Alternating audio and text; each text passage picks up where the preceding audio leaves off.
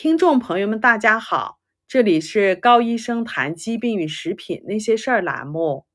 现在越来越多的人每年都会去定期体检，体检再也不是四十到五十岁以上中年人的专利。抽了许多血去检查，当然你很想知道自己到底有没有什么值得担心的问题。其实许多检查项目并不是简简单单的正常或者是不正常。今天就跟大家来聊一聊体检背后的故事。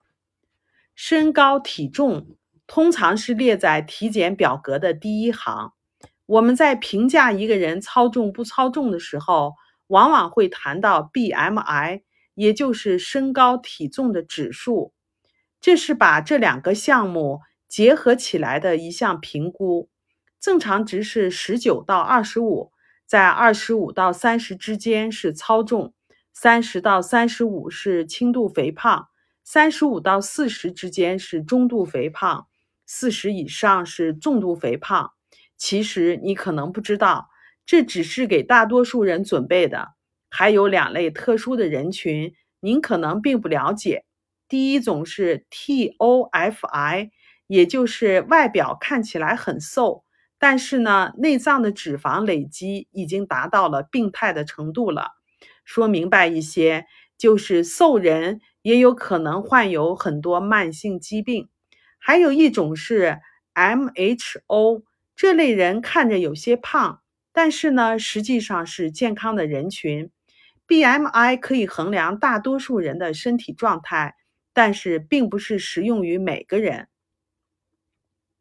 说到肥胖，我们会马上想到体内堆积的脂肪。其实，决定我们身体健康不健康的脂肪不在皮下脂肪，而是累积在内脏以及肝脏和肌肉里面的脂肪。我们身体细胞储存能量的部位有三种，也就是脂肪储存的部位。一个是储存在皮下的脂肪，皮下的脂肪储存二十二磅，也就是二十斤以上，对身体会造成损害。这种脂肪可以通过运动减少碳水化合物的摄入量，以及间歇性的断食来减掉。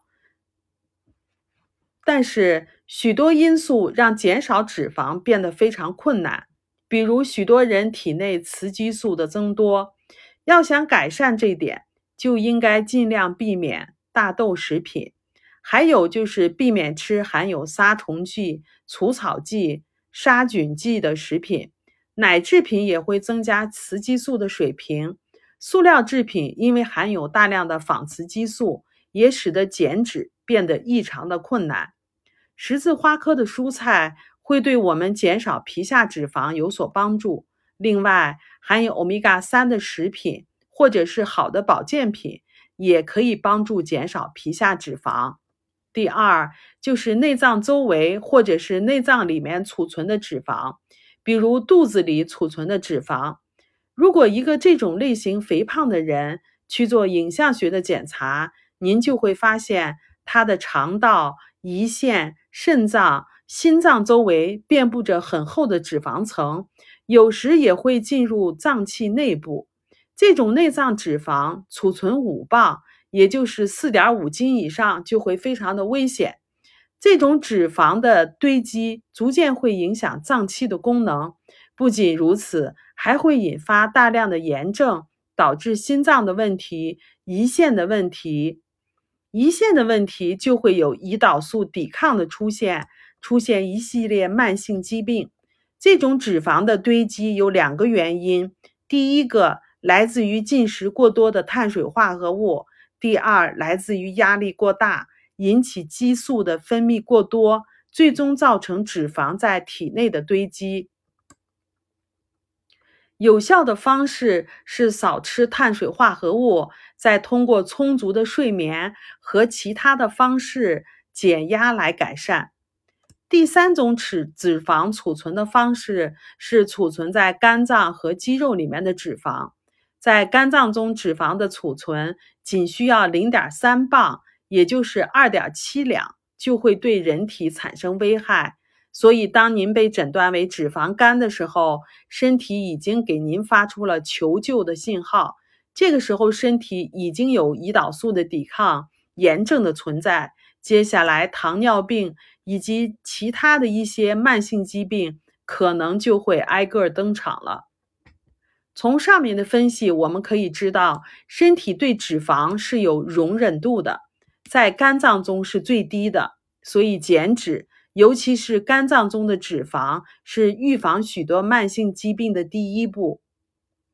当我还是个临床医生的时候，经常会听到有些患有慢性疾病的病人在抱怨，他们说家里老人没有一个人患有糖尿病、高血压、冠心病的，偏偏他就得了这些病，好像跟遗传是没有什么关系。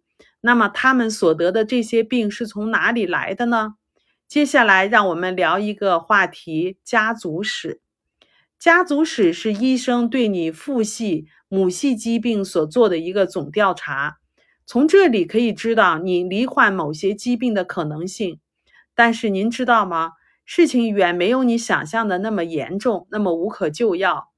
对于糖尿病、癌症、心脏病、老年痴呆等等这些慢性疾病的研究发现，来自于父母的基因。仅仅能够影响百分之十五你罹患某种慢性疾病的可能性，其他的百分之八十五你患不患病来自于环境。意思是，即使你的父母亲患有糖尿病，他的糖尿病也很有可能来自于百分之八十五的环境影响。原因是他吃了大量的精加工的食品。